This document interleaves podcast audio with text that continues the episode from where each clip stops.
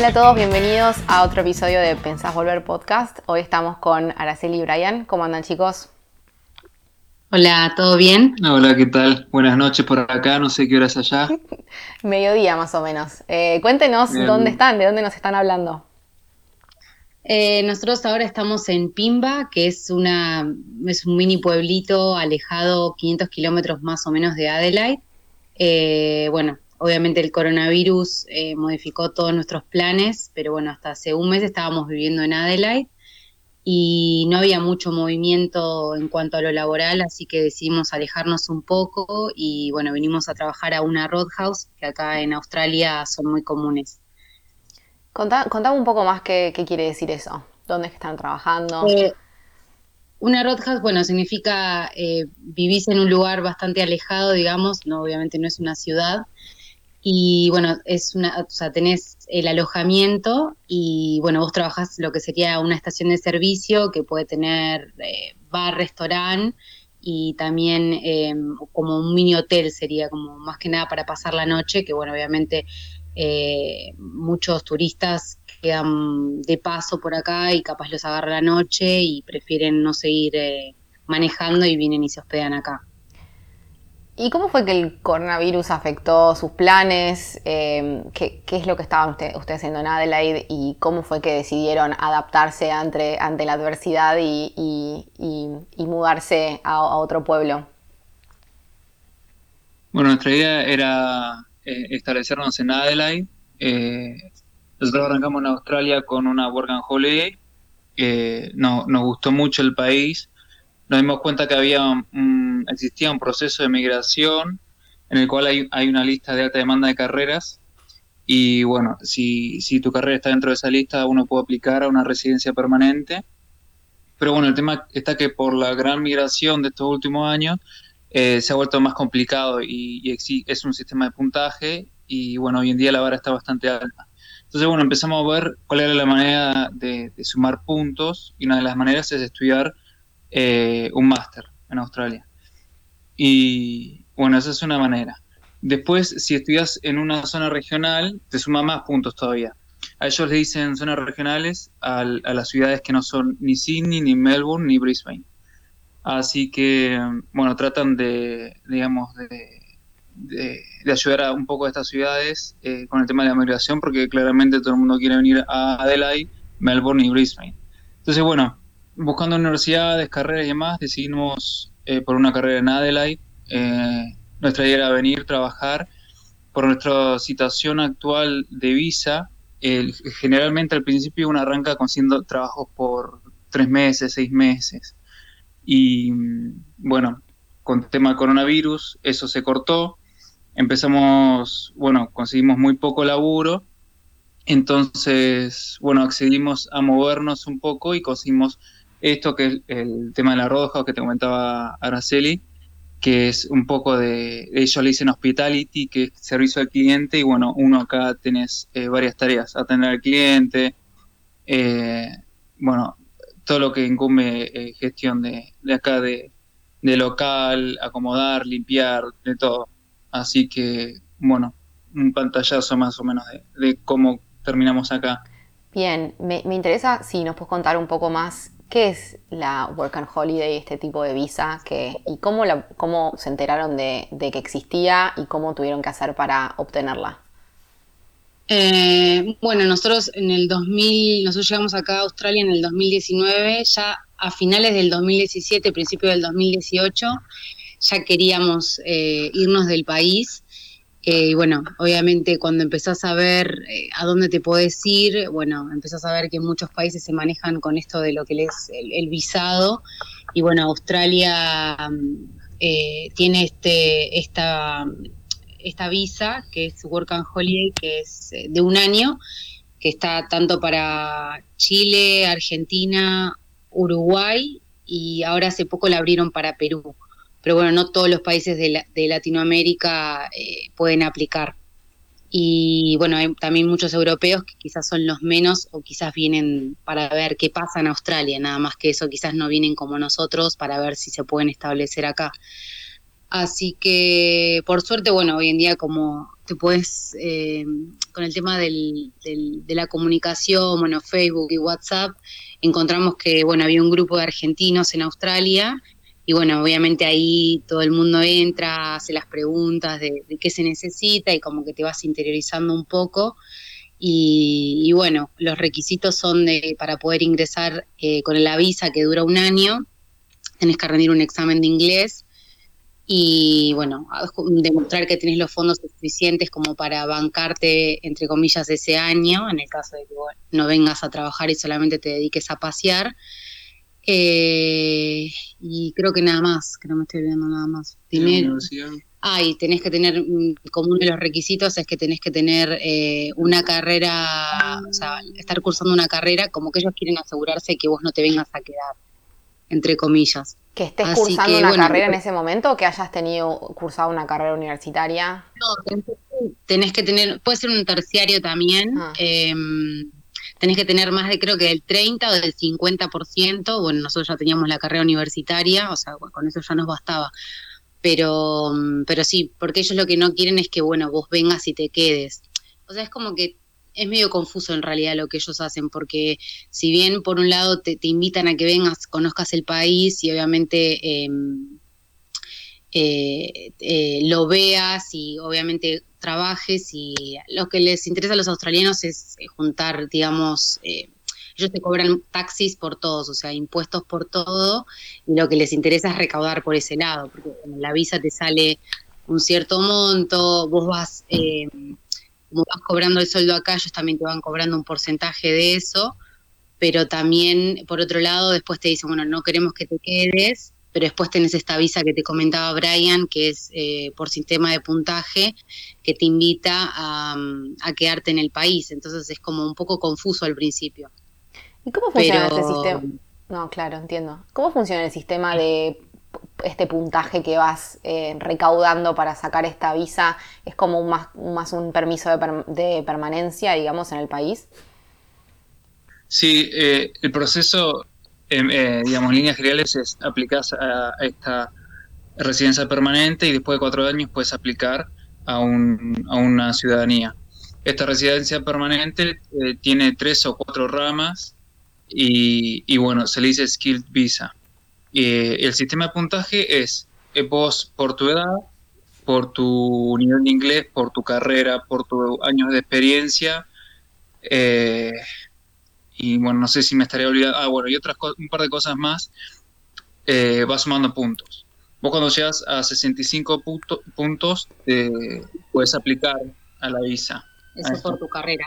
o sea, acá que Brian lo que está aclarando que es cada carrera lo que tiene, eh, que tiene un sistema de puntaje particular. Él, como es ingeniero, el sistema de puntajes arranca, o sea, te invitan a aplicar, o sea, te invita el Estado eh, a aplicar a partir de los 60 puntos, cuando vos llegás a los 60 puntos, teniendo eh, lo que te comentó él. Cada carrera es particular. Hay eh, para que te des una idea, en el listado está desde carpintería, bueno, muchos oficios se piden acá, carpintero, plomero, eh, bueno, medicina también se pide, odontología, eh, cada, cada, carrera es particular. Justo en este caso, los ingenieros llaman a aplicar a partir de los 60 puntos. Claro, y por, un, por el tema de demanda, de que todo el mundo quiere venir a Australia, la vara sube y bueno, el proceso consta de dos fases.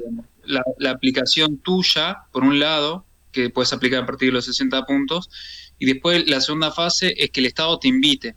Entonces el Estado se rige por, por, dos, por dos cosas, la cantidad de puntos que tenés y qué fecha aplicaste. Entonces si hay alguien con 80 puntos que aplicó y, yo apliqué con 65 puntos hace tres meses, va a tener prioridad él porque tiene más puntaje. Si los dos tenemos, por ejemplo, 80 puntos y yo apliqué antes que él, me van a invitar a mí eh, entonces, bueno, por el tema de la demanda, el puntaje ha subido hasta 90, que es algo que es muy difícil. Eh, tenés que tener eh, una carrera de grado, más de 5 años de experiencia en tu país, y encima la experiencia cuenta después de que te recibiste. hay muchas cosas, viste, media... Cosa que, bueno, en Argentina, como a la mayoría de los estudiantes le pasa, uno está estudiando y trabajando al mismo tiempo porque es como que te dicen, bueno, no vaya a ser que te recibas y no tengas la experiencia. y acá, bueno, todo lo contrario. Entonces eso es como, entre comillas, una lástima, porque quizás tenés eh, la experiencia, pero como todavía no te habías recibido, no te cuenta. Claro, claro. Y entonces es una cosa, es un puntaje que tenés que ir recolectando con el tiempo, digamos, eh, haciendo varias, cumpliendo varias cosas, ¿no? Haciendo un estudio, trabajando también se puede, se puede contribuir ese puntaje. Sí, si trabajas, por ejemplo, al menos un año en Australia, te suma cinco puntos. Y si tenés experiencia fuera de Australia, te suma también, pero tenés que, que trabajar más de tres años después de recibido. Claro, qué interesante. Y cuéntenme un poco, ¿de, dónde son usted, ustedes en, Argentina? Eh, yo soy de Buenos Aires, de La Matanza, La Tablada, y bueno, Brian es de Bahía Blanca. Perfecto. ¿Y ¿Cómo surgió, surgieron estas ganas? ¿Hace cuánto venían pensando en este proyecto? ¿Fue algo que ya los dos sabían desde antes y cuando se conocieron lo charlaron? ¿Uno convenció al otro? Cuéntenme un poco cómo fue esa historia. Sí, no, bueno, o sea, yo siempre tuve ganas de irme del país, pero, pero bueno, como lo que decía, siempre trabajando y estudiando, nunca terminaba la carrera, se me hacía eterna, y bueno, después eh, lo conocí a él, nosotros estamos saliendo hace cuatro años y, bueno, así también, un día surgió la charla y le digo, yo siempre quise irme del país y a vos te gustaría, y él como que me dice, sí, a mí también, pero bueno, nunca se me había, nunca me lo planteé de esa manera. Así que, bueno, la relación eh, siguió bien, por así decirlo, nos pusimos de novio y, y bueno, ahí después de dos años más o menos dijimos, bueno, a ver qué, yo ya estaba casi por recibirme, que era lo que, digamos, me trababa en ese momento, pues yo me quería, si me iba del país, yo dije, me voy, pero me voy con el título. Y así que empezamos a ver dónde nos podíamos ir y bueno, investigando un poco, bueno, surgió obviamente Australia con, con esto de FEU que te comentaba, entramos a los grupos y empezamos a investigar un poco más. Más que nada investigó Brian realmente porque yo, bueno, estaba a full que, quería terminar la, universidad y él como quizás tenía un poco más de tiempo libre, eh, investigaba. Pero eh, bueno, había surgido Australia como una opción, bueno, Estados Unidos también, obviamente, eh, pero bueno, Estados Unidos, todo el mundo sabe que es bastante complicado si es que pensás quedarte, como que te ponen, están bastante con las trabas, digamos, no es tan fácil quizás acceder. Y bueno, habíamos pensado Canadá también, pero bueno, es un país muy frío, bueno, lo descartamos obviamente por eso. Eh, y bueno, Europa, al no tener la ciudadanía, ninguno de los dos, quizás como era como, bueno, ir a ver qué onda, pero quizás era más complicado, entonces bueno, nos tiramos para el lado de Australia también por eso. Por lo que me cuentan, iban con el plan de, quedarse al menos un tiempo. Tenían más o menos una franja, decir, queremos hacer una experiencia por X cantidad de años o no lo, no lo pensaron con tanto detalle.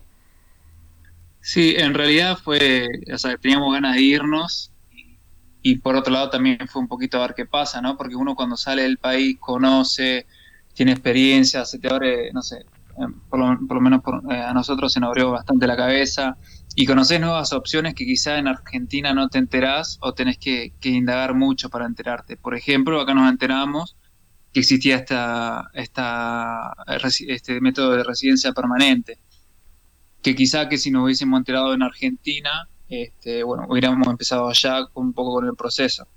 Así que íbamos con la idea de irnos, pero también a descubrir un poco y ver qué pasaba.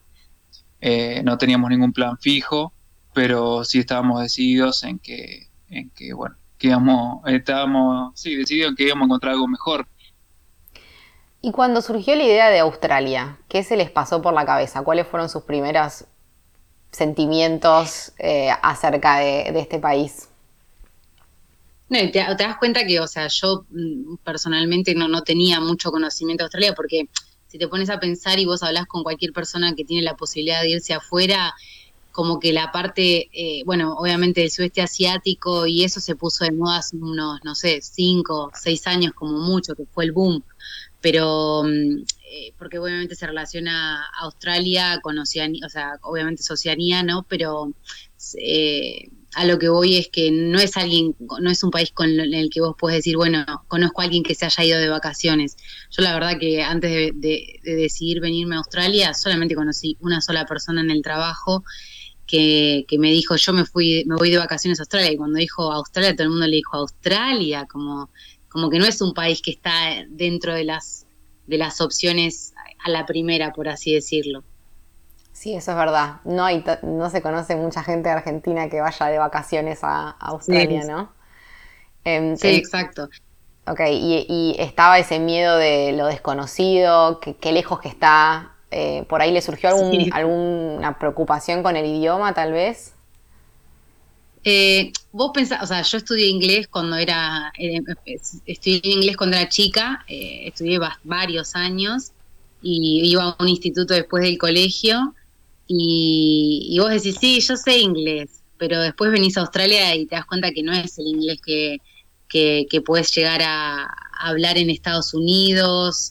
El australiano se, se destaca, por así decirlo, en, resumir mucho las palabras, las barre, eh, las elimina completamente y, al principio fue difícil porque tu oído no está acostumbrado, o sea, nosotros estamos acostumbrados al, inglés de Netflix, por así decirlo, y, acá no se habla así. Y entonces al principio como que hasta que acostumbras el oído, y mismo hoy en día nos sigue pasando que, que también depende mucho con quién te encuentres, si es una persona quizás muy adulta, eh, abren muy poquito la boca, no modulan como nosotros, entonces te das cuenta que, el inglés, o sea, tenés que tenerla muy, muy clara y no sé si algún día llegaremos a entender, eh, o sea, el nivel de inglés que manejan ellos. Sí, entre, entre ellos mismos quizá no se entienden.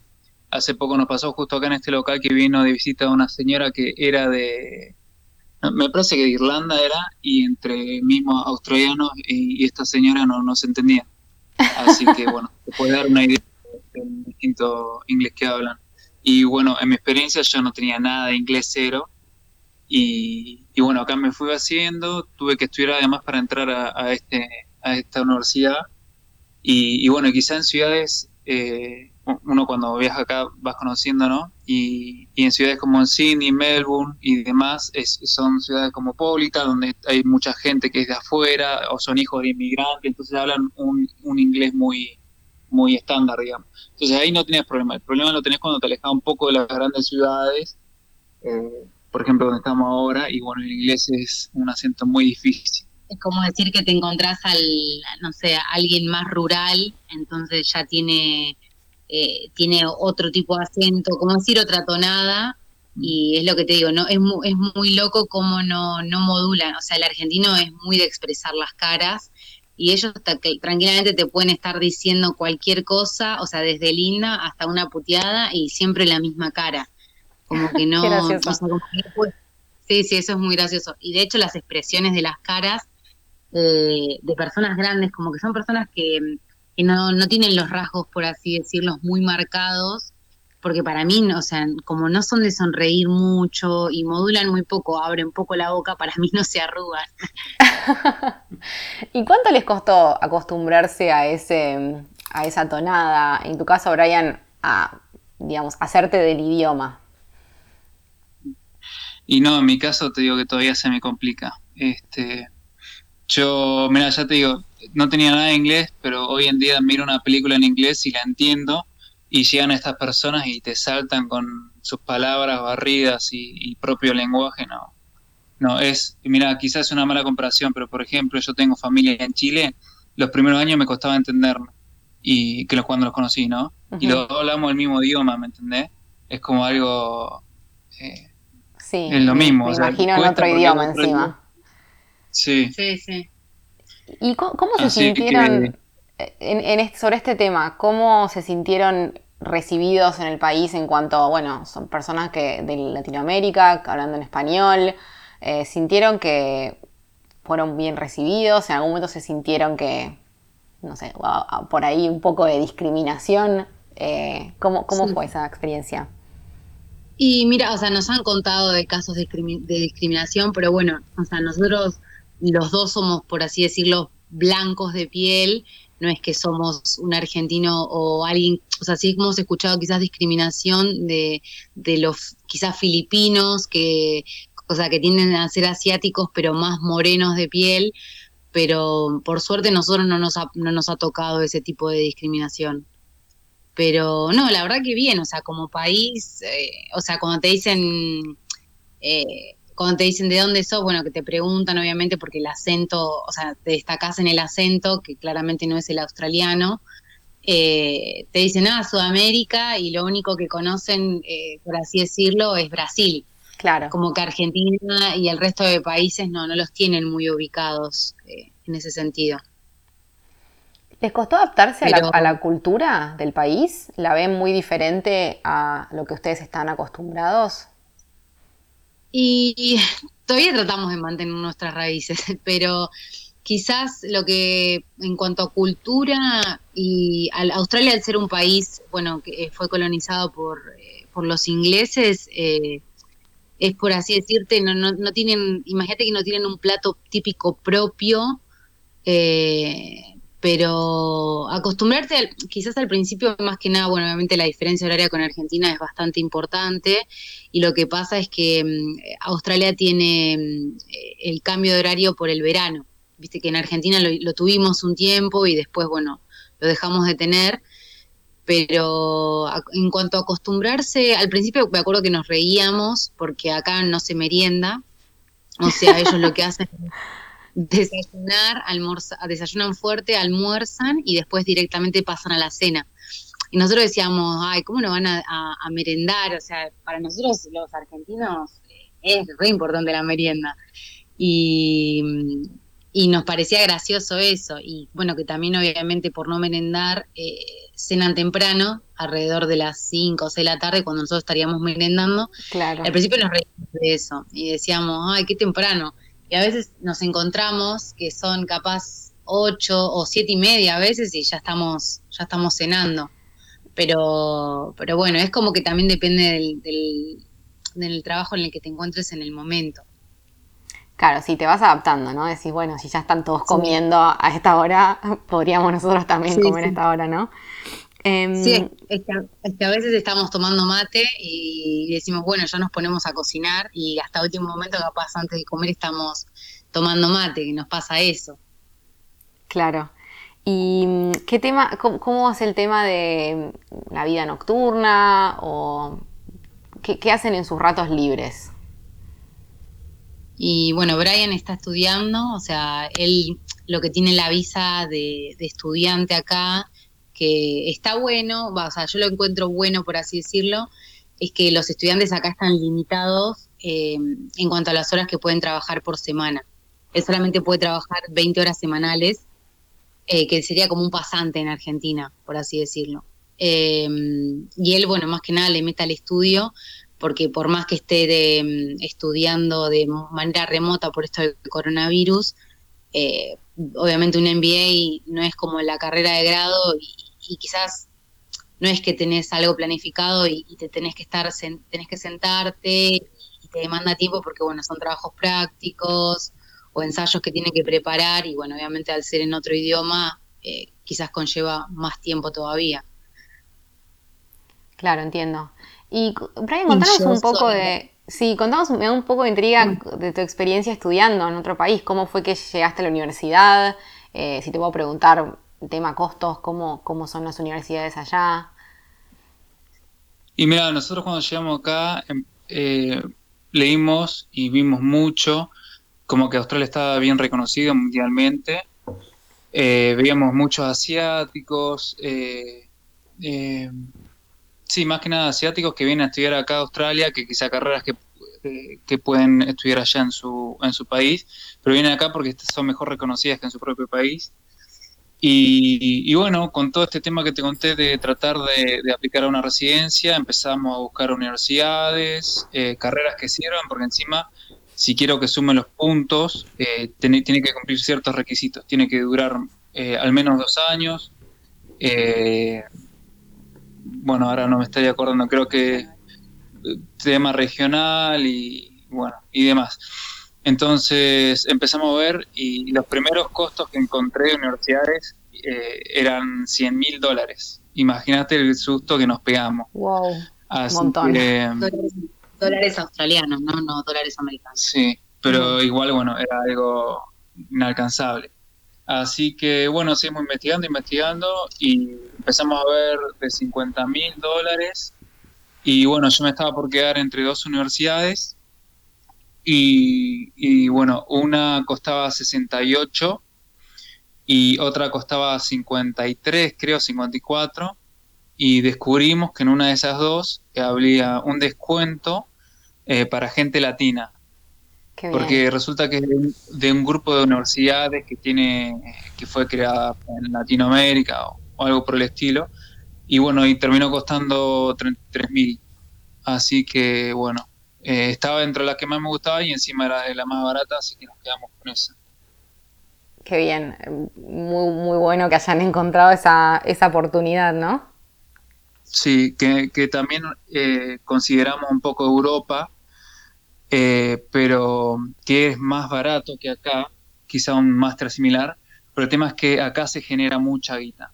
Este, quizás si vos comparás en Europa un máster similar, creo que había encontrado por eh, entre 13.000 y 20.000 euros, pero el tema es que allá el sueldo promedio no es tan alto como acá, entonces te cuesta más ahorrar.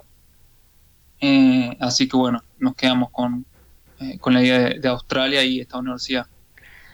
¿Cómo es el costo de vida? Siento que alguien me, me, comentó en, alguna, en algún momento que es bastante alto, ¿puede ser? Sí, sí, es alto. O sea, eh, obviamente, cuando, si vos venís, cuando venís de afuera, eh, obviamente en Argentina, que, ahorrás en dólares, o sea, tratás de ahorrar en dólares, después nosotros tuvimos que venir acá, obviamente cambiar esos dólares americanos y pasarlos a, australianos. Y sí, el cambio es, o sea, el estilo de vida es caro, pero una vez que vos ya, ya empezás a, a cobrar tu sueldo acá, eh, se, o sea, sigue siendo caro, pero es obviamente muchísimo más accesible. Eh, como para que te des una idea, un profesional en Australia, eh, bueno, el sueldo es semanal, a, diferencia de, en Argentina que es mensual, entonces como que te administras mejor. Como que nosotros al principio decíamos semanal, qué raro, y después, bueno, te encontrás que, está muchísimo mejor porque, bueno, la renta es semanal y, y como que te puedes administrar mejor en cuanto a los gastos. Y como para decirte, el sueldo promedio debe estar en cuánto, 25 la hora. Em, no sé, quizá eh, quincenalmente o bueno, a lo mejor semanalmente un oficio eh, empieza a partir de mil, eh, mil, mil o mil cien dólares. Ah, australianos, siempre hablando, ¿no? Sí, brutos. Y bueno, y de ahí, después si tenés alguna profesión, de ahí para arriba, y si no, quizá algún puesto de oficinista en mano, eh, quizá te quede 600 dólares o 700 u 800 en mano por semana. Acá lo que es caro es el, eh, el alquiler, o sea, ahí se te va bastante.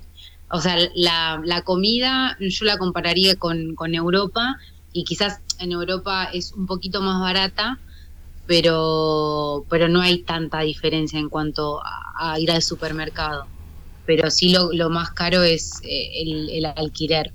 Pero bueno, lo que tiene, lo que tiene que acá ya te proyectan, que eso bueno, no sé, en comparación a Europa, vos me sabrás decir mejor, eh, que acá ya te proyectan cuánto vos vas a ganar en el año. El sueldo se habla, o sea, cuando vos te postulás a un puesto, te dice eh, el sueldo anual y te dice cuánto vas a ganar. Entonces vos ya estás estipulando cuánto vas a sacar por semana. Sí, sí, es igual, es igual. Eso también me acuerdo que me, me, me, costó entender. En Argentina es tan común hablar de sueldo mensual que es como anual. Ah, mm. bueno. Em, ¿Y cómo, cómo sienten la experiencia de trabajar en hospitalidad? ¿Sienten que eh, en términos económicos es algo que es viable? ¿Se sienten cómodos? Creería, eh, ¿Cómo se relaciona a por ahí tener un trabajo en otro ámbito? Sí, bueno, al principio era como muy, o sea, porque obviamente saliendo de la oficina y pasar a trabajos como de customer service, que también le llaman ellos, que, está dentro de la rama de hospitality, eh, y es descubrir otro mundo distinto. Obviamente tenés días en, en el que los clientes son divinos, y después siempre tenés alguno que quizás viene y te amarga, entre comillas, un poco el día, como todo. Eh, clientes más quejosos, otros más amigables, como que, como que es un día a día, quizás en la oficina depende más que nada de, tus compañeros y, y, obviamente, bueno, del volumen de trabajo que tengas, pero como que acá es más que nada el día a día y o sea, se hace divertido por ese lado porque nunca, nunca eh, ningún día es igual al anterior, pero, pero bueno, o sea, también lo que tiene bueno es que al, ser en otro idioma y, si lo comparamos con el tema de oficina, quizás estando en una oficina, porque yo he tenido trabajos en oficina, he trabajado de, de comercio exterior, que es de lo que yo estoy recibida en Argentina, y... Eh, como que, mm, ¿cómo decirte? Eh, al no tener eh, interacción con, una persona, o sea, el, idioma no lo, no lo mejorás. En cambio, estando todo el tiempo rodeada de gente, de clientes, todo el tiempo vos te tenés que acostumbrar, o sea, el oído se, se acostumbra a distintos acentos y eso lo hace como más interesante, entre comillas. Y el tema económico, acá cualquier cosa que hagas te rinde. No existe la diferencia en Argentina por darte un, ejemplo inventado, eh, quizá en una empresa en Argentina el, personal de limpieza hace dos años ganaba 16 lucas, un ingeniero 40 y un gerente 100. Acá no existe esa diferencia. Acá eh, quizá alguien, un ingeniero junior, eh, gana 70 al año y el senior está, no sé, en 90, 85, no, no, no existe esa diferencia abismal de, digamos, de, crecimiento de puesto con respecto al salario. Entonces es todo muy parejito acá. Qué interesante. ¿Y cómo creen que eso impacta en, la sociedad, en las formas? Y, bueno, el australiano de por sí no, es de, no se destaca en, tener títulos eh, universitarios. Obviamente vos puedes encontrar eh, gente de la universidad que sea la excepción, pero bueno, Brian te puede, te puede dar ejemplos de que la mayoría de sus compañeros eh, son eh, internacionales. Como yo te comentaba antes, al gobierno australiano le conviene que vos vengas, gastes tu plata, generes, les des los impuestos a ellos y, y esos chochos, porque recaudan muchísima plata. Para que vos te des una idea, lo que hace el gobierno es eh, a todos los que son eh, estudiantes internacionales y, cualquier otra visa que sea internacional, que vos, mientras no seas ni residente ni ciudadano, lo que hace es eh, cuando cierra el año fiscal, que acá es como, como en Inglaterra, el año fiscal arranca en junio y termina en julio del año siguiente, no, no se rige como año calendario en Argentina, lo que hacen es devolverte todos los impuestos que ellos te fueron sacando a medida que, fuiste recibiendo tu sueldo. Entonces, eh, em, te devuelven bastante plata por ese lado. Entonces, el australiano de por sí, como te decía Brian, con encima con esto de, que no hay tanta diferencia de sueldos en cuanto a un alguien de limpieza o, con el encargado o el gerente, entonces de por sí ellos como que no estudian, terminan el colegio, eh, pueden terminarlo a los 15 años si es que deciden trabajar, o sea, si ellos no quieren estudiar más, no, no tienen que esperar hasta los 18, con, con demostrar que tienen un trabajo, eh, a partir de los 15 ya quedan como exceptuados del colegio, entonces a partir de los 15 imagínate que ya empiezan a generar su, su dinero. Sí, es, muy interesante a nivel cultural, digamos, esto hemos visto que genera eh, eh, poca discriminación en ese sentido, hemos visto en bares eh, obreros sentados hablando así todo, eh, digamos, sucios, crotos, por así decirlo, hablando con gente quizá que sale, es abogado, sale a trabajar en traje, digamos, y, que eso no lo ves en Argentina. Y, bueno, y por otro lado, digamos, está demostrado que en cualquier país donde haya distribución de riqueza, este, hay un bienestar general y por ahí ves a alguien croto que, no sé, que tiene un pantalón roto, que, se ve un montón y por ahí se sube a, alto auto. Este, así que la verdad que es, muy interesante este, esto. Claro. Y una pregunta así más eh, divertida, que verdad o falso, hay muchos bichos y animales que te pueden matar en Australia. es verdad, es verdad. Verdad y falso. Sí. ¿Cómo viven eso? Eh, ¿Tienen, ¿Tienen miedo, pánico a algo en particular? Eh, ¿cómo, Cuénteme un poco. Y mira, estuvimos nosotros trabajando para esta misma compañía en la que estamos ahora, en otro estado, y mm, era muy común, por así decirlo, que aparezcan eh, serpientes. De hecho, mi jefa en su momento, bueno, mató a dos. Eh, y bueno, lo que más vimos fue serpientes y, bueno, obviamente arañas, eh, las moscas son gigantes, todo es grande acá. Wow. Pero eh, yo también le tenía como un poco de miedo, entre comillas, eso, porque obviamente es todo lo que siempre se dice y lo que uno escucha antes de venir. Pero, pero después te acostumbras. Obviamente, nosotros vivimos la mayor cantidad del tiempo en, la ciudad. Bueno, en Sydney, eh, capaz las arañas eran grandes. Eh, obviamente hace frío en el invierno y, y, el animal busca el calor. Entonces, a veces se te aparecían en el patio, o, no sé, o entraban a la casa, pero pero hasta ahora lo más grande, por así decirlo, y lo más cercano que tuvimos, bueno, fue, fueron serpientes, canguros y eso, pero bueno, no, son peligrosos, uno no les tiene miedo. Pero sí, a, medida que te vas adentrando en Australia, eh, en cualquier parte que vayas encontrás todo tipo de bicho. Imagínate que hay más, más canguros que personas, o sea, porque Australia lo que tiene de es que está poblado en todo lo que sea las costas del mar, claro la parte costera y en el medio es como un desierto. Entonces ahí es donde, donde predominan obviamente los, los animales. Sí, otra cosa interesante es que, por ejemplo, es, digamos, es un país muy grande en área y, por ejemplo, nosotros estamos a 500 kilómetros de, de Adelaide y quizá hay pueblos de por medio, ¿no? Pero la próxima ciudad grande, eh, yendo al norte, eh, está a 1000. Entonces acá las distancias son re grandes y, imagínense que acá eh, no, no, no sé, ¿cómo es? No sé, no, no, como acá, bueno, obviamente la mano de obra es muy cara, entonces no sé, ¿cómo diría? No, sé, no se acerca. No se acerca. Ah, ok. Pena estoy aprendiendo inglés y ya me olvido las palabras en castellano. muy bien. Este, como que son las palabras me salen algunas en inglés y me olvido palabras re tontas en español. Sí, nos pasa muy seguido también. A veces me siento que no puedo hablar ni español muy bien ni inglés muy bien. Sí, no, no, no, olvídate. Este, y bueno, entonces por eso mismo eh, acá es muy peligrosa la ruta porque es muy normal que, se te cruce un canguro y vos llegas a agarrar un canguro arriba de 90 y, y además de, que si tenés un auto, un auto chico, digamos, volteás, se te sube el parabrisa, te rompe, se te puede entrar el auto, viste, es muy peligroso. Claro, sí. Entonces, eh, nada, por esos temas eh, peligrosos en la ruta, tema animales. Bueno, y como, así como última pregunta, ¿piensan volver a Argentina?